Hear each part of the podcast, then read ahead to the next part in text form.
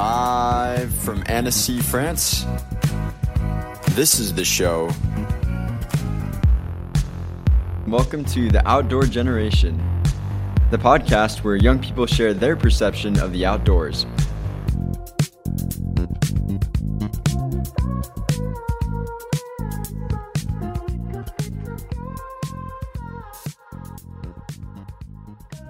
Hello, everyone, and welcome to the Get Out podcast, the first part of the Outdoor Generation series, the podcast where young people share their perception of the outdoors. I'm your host, Antoine, and I'm thrilled to embark on this journey with you. Today's topic is What impact does the outdoors have in your daily life? Today, we'll be four for this topic with Lucas, Hi. Claire, and Margaux. Hello. I'm Antoine, and my two passions are sport and fashion.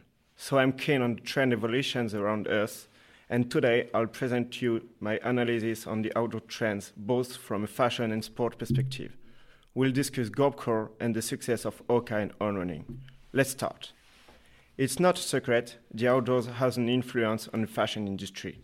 You guys probably saw in 2017 the arrival of the Gorpcore trend.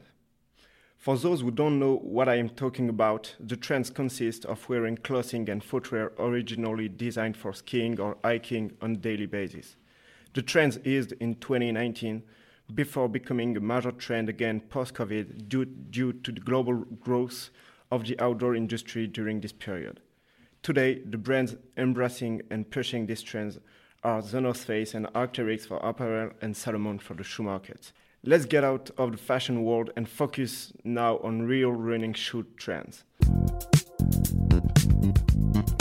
Outdoor Generation.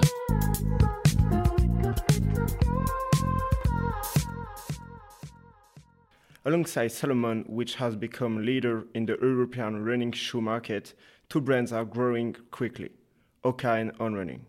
Hoka was actually born from the association of a few former Salomon employees who decided together to develop their own product. Hoka quickly became a worldwide success and brand is now the leader in the running shoe market ahead of Salomon. On Running is even younger than Hoka, but their success is just as impressive. For just give some numbers, in the first quarter of 2023, the brand's turnover increased by almost 8% compared to 22. In terms of benefits, the evolution over the same period is plus 200%. Do you know what's the common point between Hoka and On Running? No, no, no, no clue. It's with the with the soul, right? Yeah, exactly. Their success is for the two brands based on their unique outsole. Hoka joins the maximalism trend with ultra cushioning. It allows their shoes to offer great rebound and crazy comfort.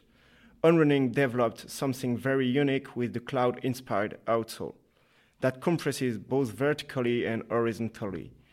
The outsole is successful both for its cushioning features and its unique style. So, we see that the outdoor sport market is constantly evolving. Competition is stiff and new brands are emerging every day. Follow us if you want to be the first one to know who comes out ahead Hoka or on running. Now, Lucas, I let you the mic for talking about trendy sports. Outdoor Generation.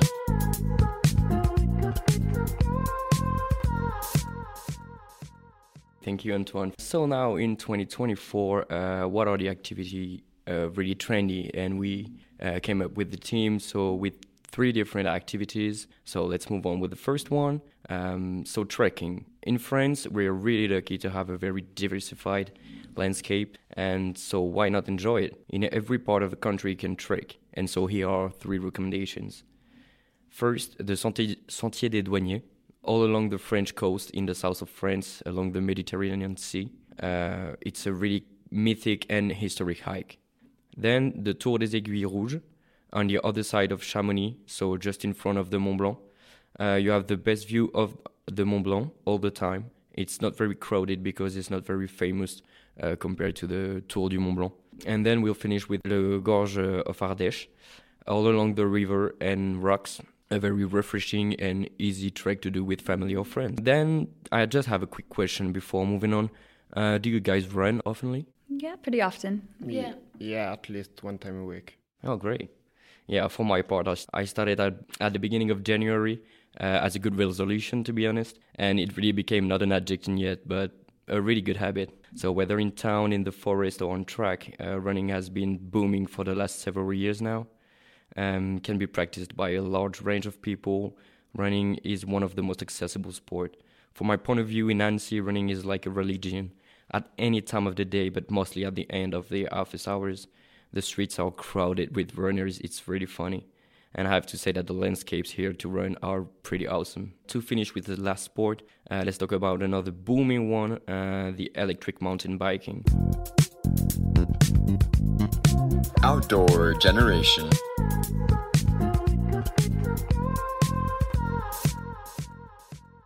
So, this technology enables this sport to be accessible to a lot more people.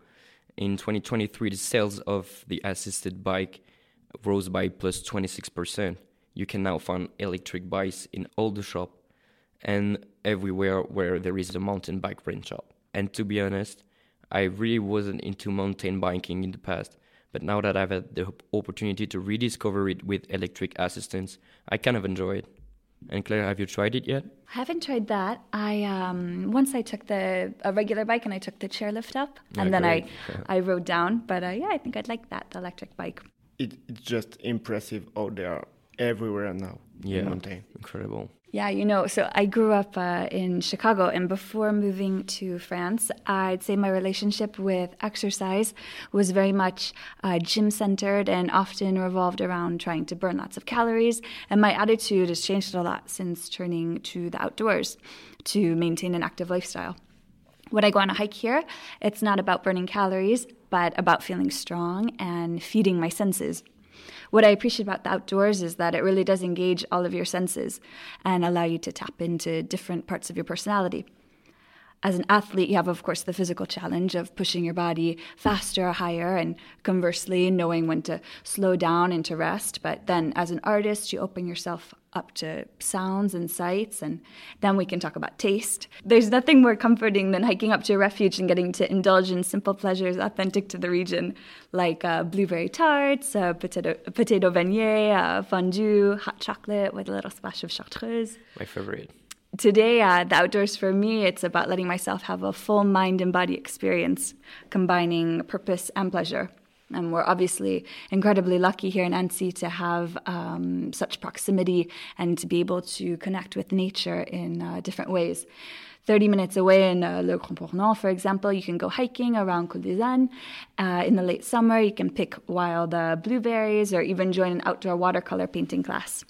Yes. And yeah, I, th- I think these, I think these kinds of experiences are what um, people are craving, and that as a tourist destination, thinking ahead, we have a responsibility to promote this kind of slow tourism, as they call it. Uh, Club Chilowé is a great example. On their site, you can sign up for all sorts of unique outdoor adventures uh, that let you discover different regions in France on a on a deeper level, uh, often combining sport, well-being, and local specialties. Outdoor Generation.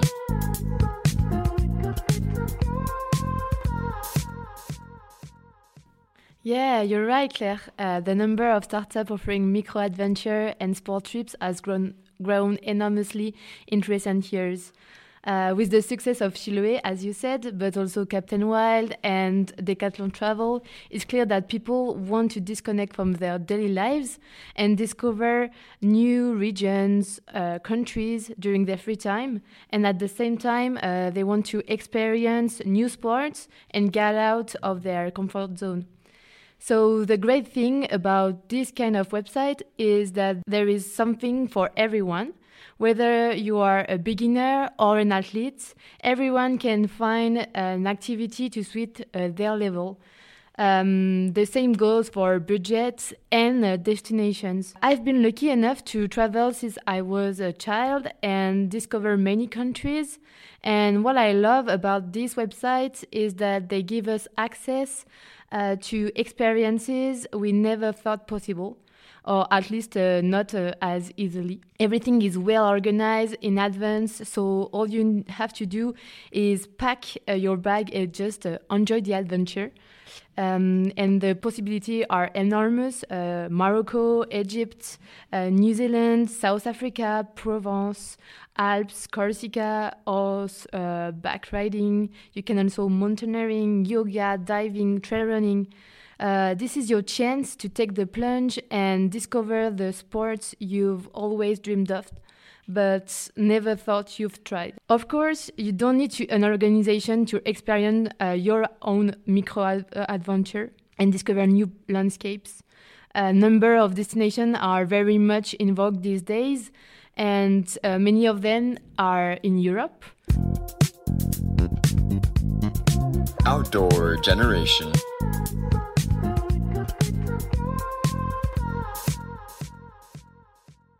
For example, you can experience cross country skiing in Lapland, mountain biking in Spain's uh, Sierra Nevada, trekking in Iceland, ski touring, trail running in Italy's Val Ferret, surfing in Brittany, climbing in Corsica. The possibilities are endless. Uh, personally, if uh, there is one outdoor destination I'm particularly fond of, uh, it's Innsbruck in Austria, uh, the capital of Tyrol uh, is centrally located in the Alps and offers access to a wide range of activities. Um, known for their famous uh, resorts, uh, Kitzbühel, Stubai.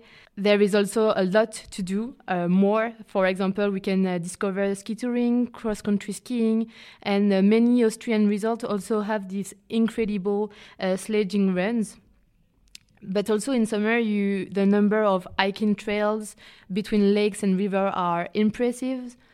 Um, there is also cycling. Um, this sport is very popular with the austrian whether it's on the road mountain or even gravel biking.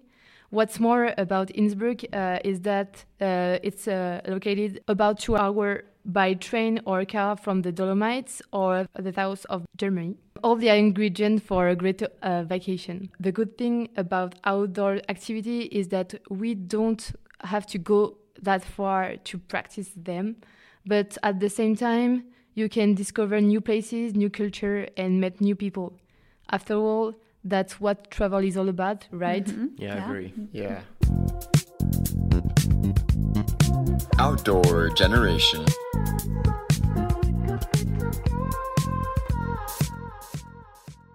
Thank you, everybody, for all your paths, which were incredible. Um, I need to go to check out those Decathlon Travels offers. Yeah, definitely. yeah. Well, I think I, we can agree that the outdoors has a big impact in all our lives in different ways. Thanks for listening. Now, get outdoors.